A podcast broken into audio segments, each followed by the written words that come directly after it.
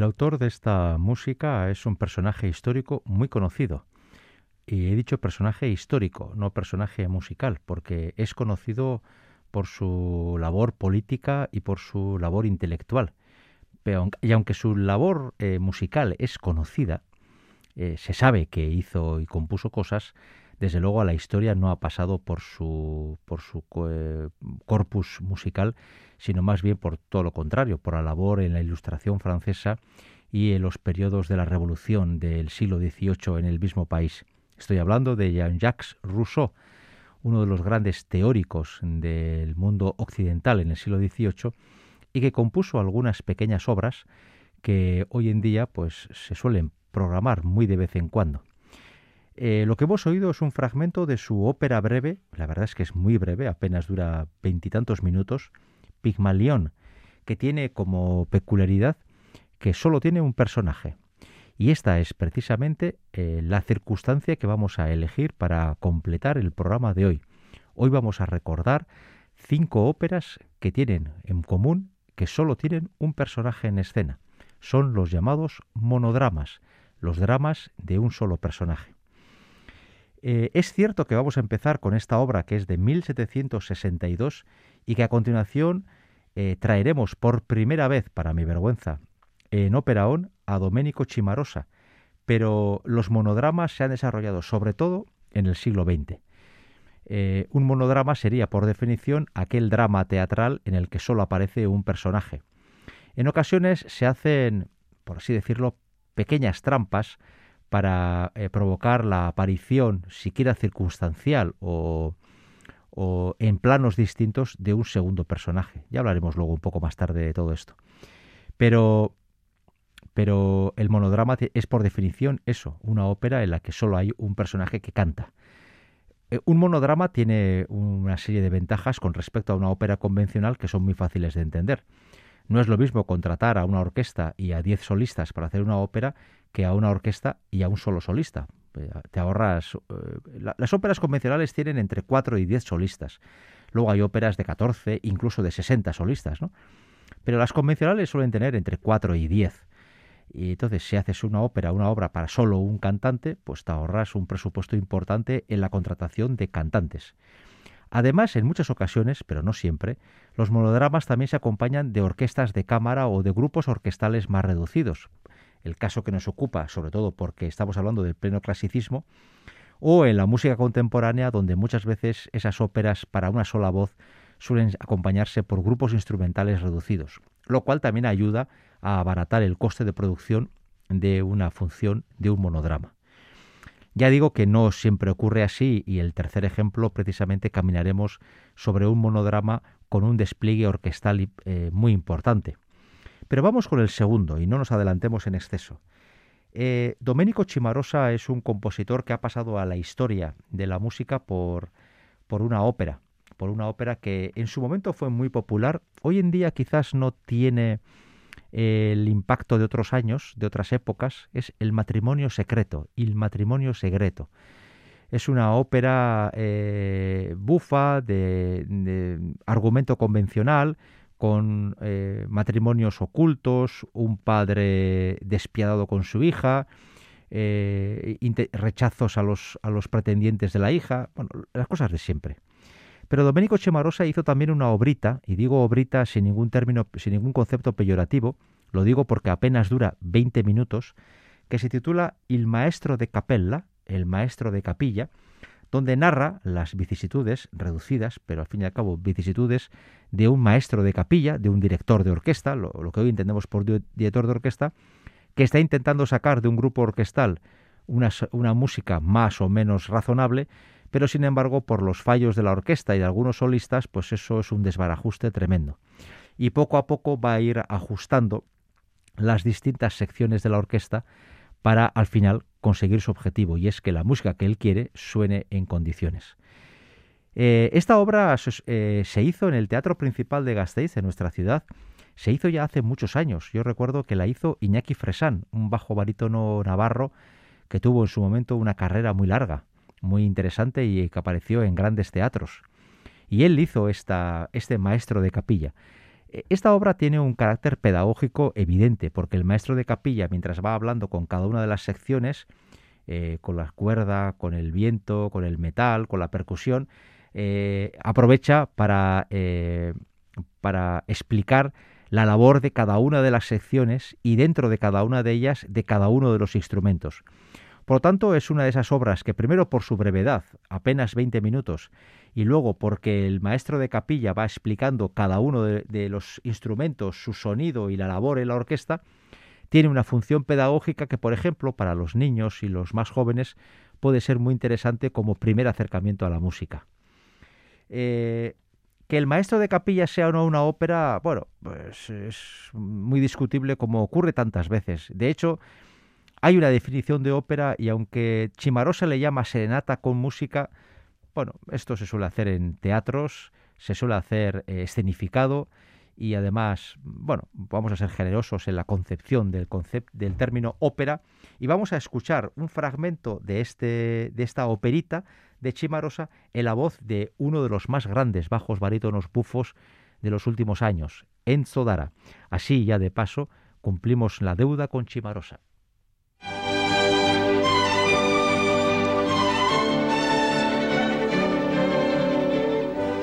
Danno il permesso un'aria canterò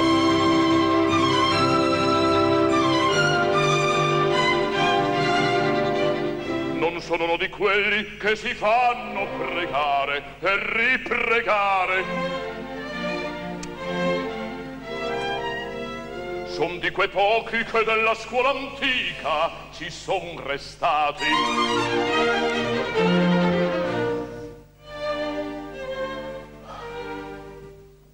Ah, dove sono andati quei celebri maestri che sapevano tanto?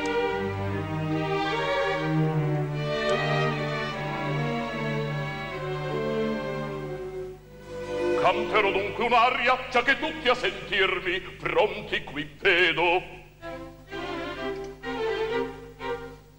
ma stiano ben attenti che un'aria canterò, canterò di stil sublime. Che fece apposta col suo gusto fino il cavalier Scarlatti al laterino. Dopo e i corni, le violette avranno ben a fare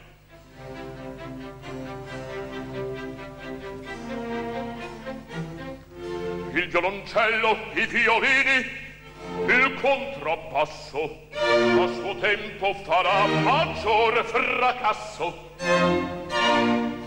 Attenti, o oh miei signori, con arco ben tenuto. Eseguir poi dovrete quel che dirò. Questo è il passo dei violini, la la la la. Cosa ha fatto ben mio caro Pio, Pio, Pio, Pio? Si comincia ancora il passo. Maledetto contrappasso, maledetto, maledetto, cosa diavolo si fa? Cosa diavolo si fa? questo è il passo dei violini la la la la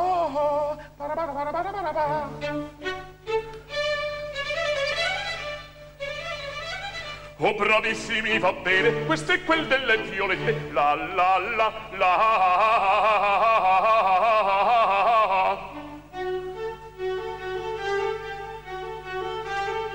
la la la la la la la la la la la la bravi assai o benedette lobo e così farà la la la la la la la la la la la Bio bio bio bio Bio bio bio bio bio bio bio Molto bene in verità O ricordi fanno se la la la la la la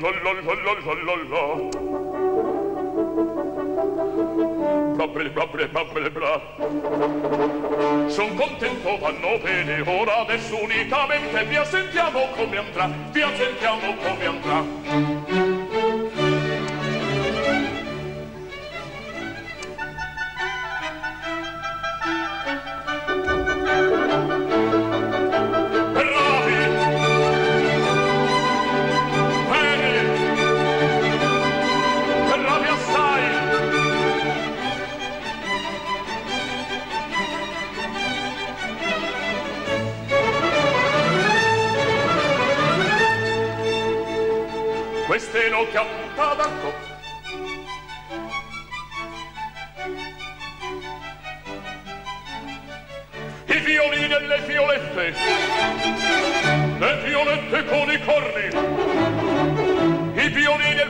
solo. O poi corri con il flauto. I violini bravi flauto solo. Bene le violette bravi oboe solo. Bene oboe flauto bravi presticorni bravi bene bravi bene bravi assai bravi assai bravi assai. Poco armonico fracasso orchestra benedetta io mi sento consolar io mi sento consolar sento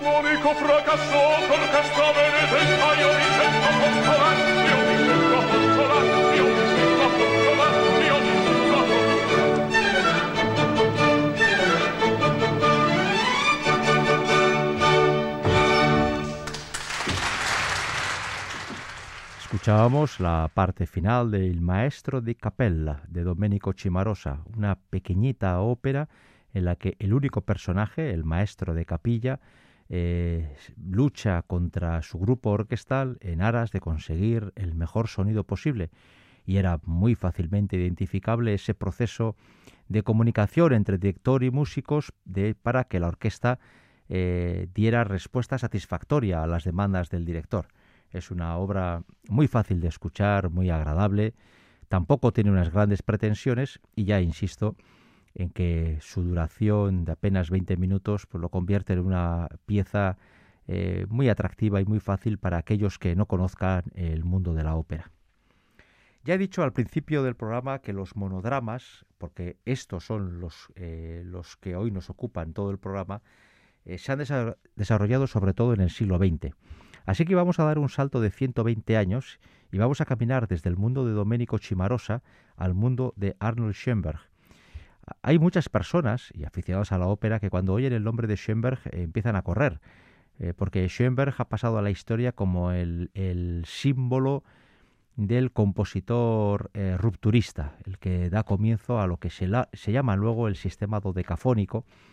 Eso que para algunos no es más que un conglomerado de pequeños ruidos eh, sin orden ni concierto y en donde no hay ninguna melodía. Bueno, yo creo que no es así, pero, pero bueno, es, respetable, o por lo menos es comprensible alguna, actitud beligerante ¿no? contra la figura de Schoenberg, en tanto que él fue el primero que empezó a descomponer el canto como hasta entonces había entendido.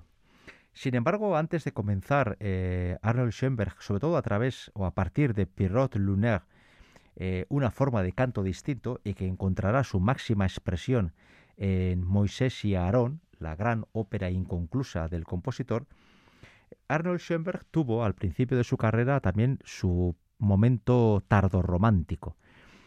Eh, con esto quiero decir que Arnold Schoenberg eh, también compuso en su momento una música que estaba totalmente unida a la tradición germana que venía del clasicismo de Mozart y de Beethoven, luego a la grandiosidad o a la opulencia wagneriana y, al, en ese momento coetáneo a, la ópera que nos, que nos, ocupa ahora en los próximos minutos, la explosión eh, orquestal y la, riqueza de, instrumentos que se produce, por ejemplo, en las óperas de Richard Strauss. La ópera que he elegido es efectivamente Erwartung, eh, una ópera que eh, Arnold Schoenberg compuso en 1909, es decir, ya tiene bastantes más de 100 años, aunque no se estrenó hasta 15 eh, años después, se estrenó en 1924 en Praga. Erwartung se puede traducir por la espera y nos narra la historia de una mujer, en este caso la única cantante es una mujer, una soprano dramática, que está buscando desesperadamente a su amante. Y han quedado citados en la oscuridad de un jardín o de un bosque, y en ese lugar está esta mujer buscando a su amante al que no termina de ver. En un momento dado le parecerá que su amor está en el suelo, pero es solamente un tronco y más tarde, pasados unos minutos, tropezará con algo y se dará cuenta que es un cadáver. Cuando, se, cuando haga esfuerzos por descubrir qué persona es ese cadáver, se dará cuenta que ese cadáver corresponde al hombre al que ella está esperando. Así pues, la espera de esa mujer se torna infinita, porque el hombre nunca va a llegar, está muerto.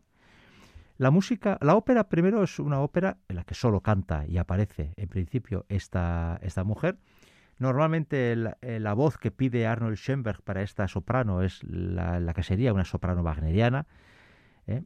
yo he visto esta ópera en varias ocasiones y tuve, tengo que decir que tuve la suerte de ver a uno de los mitos de Bayreuth de los años 60 en Madrid cantando Erwartung a Ania Silia una mujer de una presencia escénica imponente, la verdad es que solamente verle con su tamaño y con su planta ya impone muchísimo respeto, más allá de que sea eso, ¿no? un, mito o una referencia absoluta de, un Wagner eh, dorado en la década de los 60 del siglo pasado. Eh, la soprano tiene que ser una soprano de una voz firme porque la orquesta que plantea Arnold Schoenberg para, está muy, muy, muy lejos de lo que hemos oído hasta ahora. La orquesta de Schoenberg es una orquesta grande, amplia, de casi 100 instrumentistas, con un volumen importante, y la soprano tiene que hacerse oír eh, frente a ese grupo orquestal, y para ello se requiere una voz amplia, grande, eh, que resuene muy bien en el teatro o en el auditorio. Erwartung suele hacerse muchas veces en versión escénica, perdón, perdón, en versión de concierto, sin escena. Yo la he visto de las dos formas. La he visto en versión escénica en Lavao, en Bilbao, hace ya unos años, y luego también la he visto en versión eh, eh, concertante, al menos en dos ocasiones. Es una ópera, por ello, si se tiene una orquesta grande, fácil de montar porque solo, pides, solo se pide una soprano.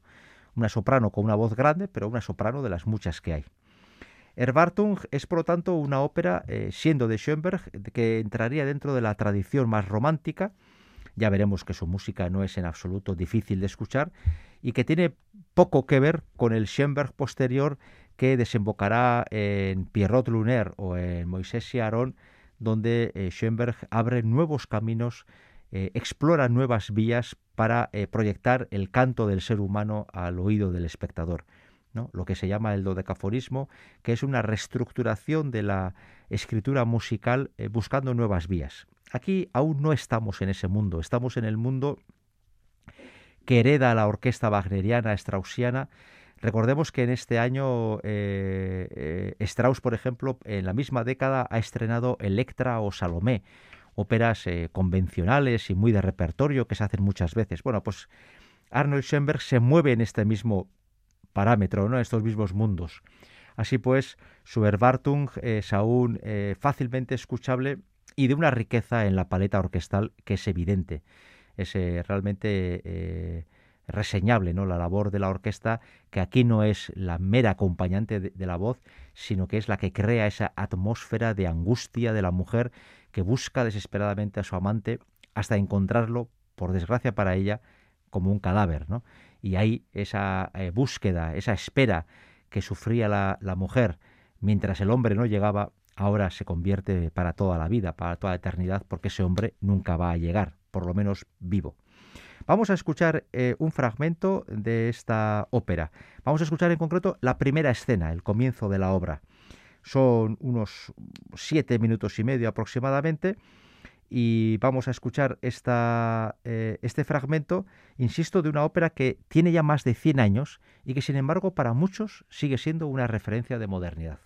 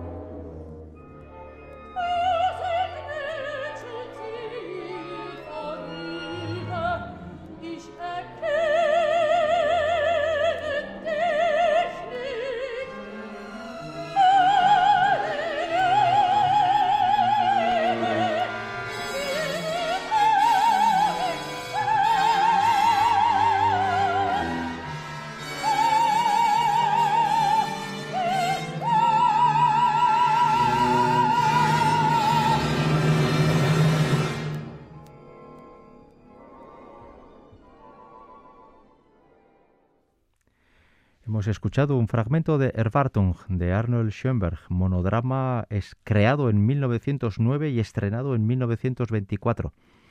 Ya siento que durante este, estos minutos ha habido un par de, bajadas de tensión en la música, pero bueno, eh, a veces eh, ocurren estas pequeñas cosas ¿no? cuando traemos música aquí. En cualquier caso, eh, intentamos eso, que la, cuando traemos cosas que suenen lo mejor posible. De eso se encarga sobre todo Irene Martínez, que es la que está en el apartado técnico. Un servidor elige la música y trata de elegir estéticas muy distintas eh, cuando, trabajamos sobre un tema concreto que sea que tiene ejemplos en momentos históricos muy diferentes. Hoy eh, un servidor, Enrique Bert, ha elegido cinco fragmentos de cinco monodramas porque el tema que nos ocupa hoy es precisamente el de estas óperas que tienen como característica en común que solo tienen un personaje en escena como cantante, y eso es lo que hoy nos ocupa. 35 eh, años después de este Erwartung, se estrenó el que quizás sea el monodrama más popular de la historia de la ópera, La voz humana, de Francis Poulenc. Antes hablaba de pequeñas trampas en esto del monodrama, y aquí tenemos un ejemplo perfecto, porque efectivamente solo hay un personaje, que es una mujer, una mujer de la que desconocemos su nombre, su edad, y que poco a poco, a través de una conversación telefónica en donde solo oiremos a ella, vamos a adivinar, eh, vamos a adivinar cuál es su situación personal. Es la amante de un hombre casado. Y en esa conversación que va a tener en esta ópera, otra ópera breve que apenas dura 45 minutos, ese hombre casado la va a abandonar y esa mujer va a terminar prácticamente eh, la ópera, este monodrama, suplicándole por favor que no la abandone porque la soledad se le hace insoportable. Y digo lo de la pequeña trampa porque aunque la voz del hombre nunca es escuchada, eh, sin embargo sí podemos interpretar lo que él dice a través de las reacciones de la mujer al teléfono. Eso nos pasa eh, muchas veces cuando oímos a alguien hablar por teléfono con otra persona a la que no escuchamos, pero podemos intuir o deducir qué tipo de cosas está diciendo, incluso cómo las está diciendo en virtud de las reacciones de la persona que tenemos al lado. Bueno, pues este segundo personaje, ese hombre al que nunca vemos ni oímos, sin embargo es casi un personaje activo en la sombra porque es el que provoca el drama de esta mujer. Una mujer que espera en un hotel a que llegue su amante, pero su amante por teléfono le va a comunicar que todo se ha terminado. Es decir, como en las películas, no, va a dejar a, su esposa oficial, no va a dejar a su familia, la historia con la amante se ha terminado y esa mujer se nos queda delante de nosotros al término de esta breve ópera, totalmente derrumbada, psicológicamente agotada, físicamente eh, rota, porque la soledad que le llega de repente y de forma inesperada le es muy, muy difícil de soportar. Eh, en los años 40 el teléfono era un invento relativamente moderno y aquí vemos, en esta ópera veremos cómo la soprano a veces habla con la operadora a la que pide por favor eh, reponga la llamada, rehaga la llamada porque quiero hablar con este hombre, ¿no? y otras ocasiones habla con el hombre, con el hombre al que le llama todo el rato mon chéri, eh, mi maitía, mi, mi querido, pero que, con el que poco a poco irá descubriendo la cruda verdad. Vamos a escuchar la escena final de la voz humana de Poulenc, y así vamos a escuchar esa escena en la que todo queda claro para ella y el final de, la ópera significa también el final de esa relación que podemos imaginar casi clandestina por eso de que él está casado y ella se queda sola, terrible y, gráficamente sola en ese escenario, en una habitación de hotel, hotel al que, o habitación de hotel a la que no va a llegar nadie y a la que seguramente ella al día siguiente saldrá con un cierto punto de humillación nada despreciable. Vamos a escuchar esta escena final de la voz humana en la versión de la soprano eh, más querida por el compositor Francis Poulenc, que es Denise Duval. Eh, a todos aquellos que nos hemos acercado a la obra vocal de Poulenc, que es mucha y muy interesante, hemos acabado enamorados de Denise Duval, porque eh, pocas veces se ha, se ha producido esa fusión tan clara entre compositor, obra y voz. Y, y tenía esa compenetración con Denise Duval de suerte y manera que ella, él siempre quiso que ella fuera quien estrenara sus obras. Y por eso La voz humana, Diálogo de Carmelitas, en el papel protagonista, Blanche de la Force, La Dama de Monte Carlo y otras óperas, eh, eh, las, las estrenó Denise Duval y las grabó, por suerte, y así han quedado para nosotros y para la posteridad. Vamos a escuchar este fragmento, esta escena final de la voz humana, con la conclusión de la ópera y de la relación, y luego ya nos dirigimos hacia el final del programa.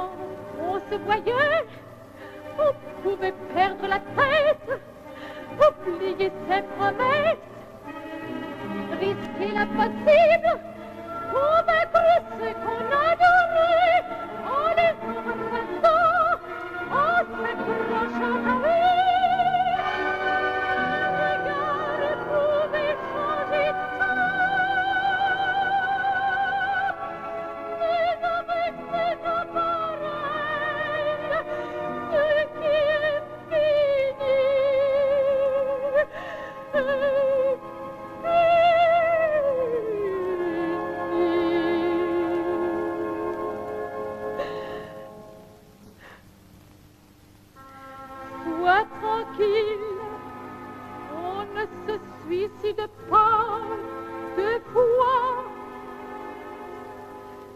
Je ne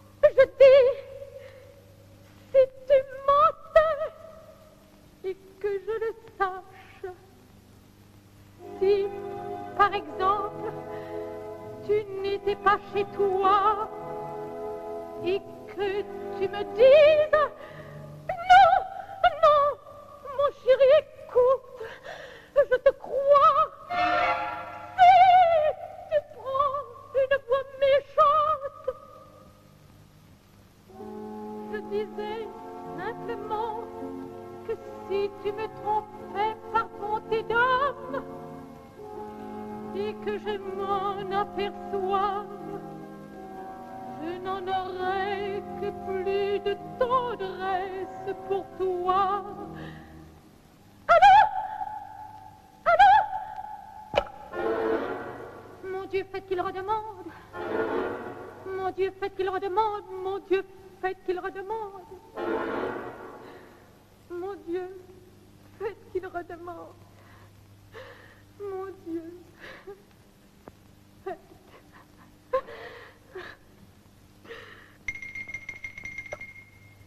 On avait coupé. J'étais en train de te dire que si tu me mentais par bonté et que je m'en aperçois, je n'en aurai que plus de tendresse pour toi.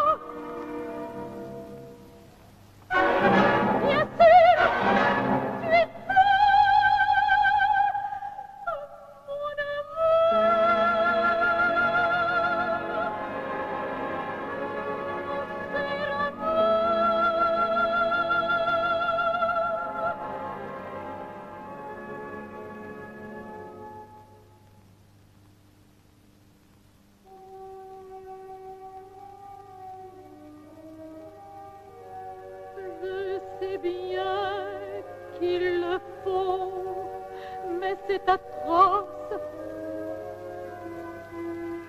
Jamais je n'aurai ce courage.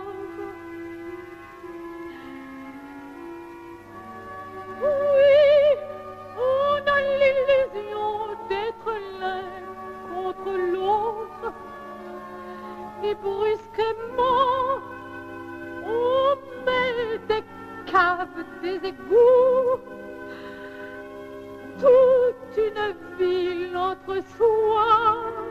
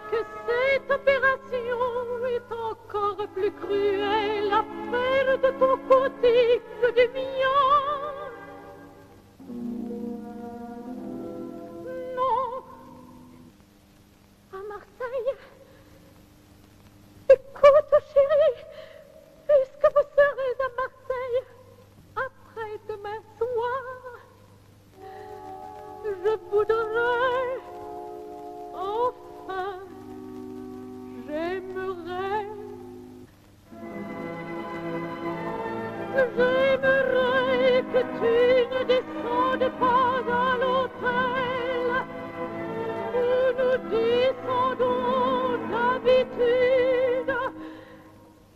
Tu n'es pas fâché parce que les choses que je n'imagine pas n'existent pas. Ou bien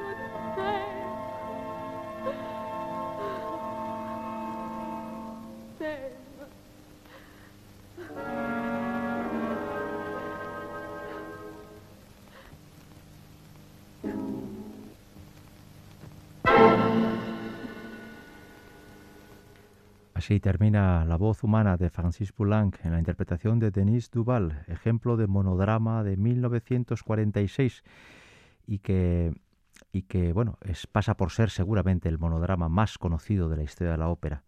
Apenas nos queda tiempo para presentar el quinto y último monodrama.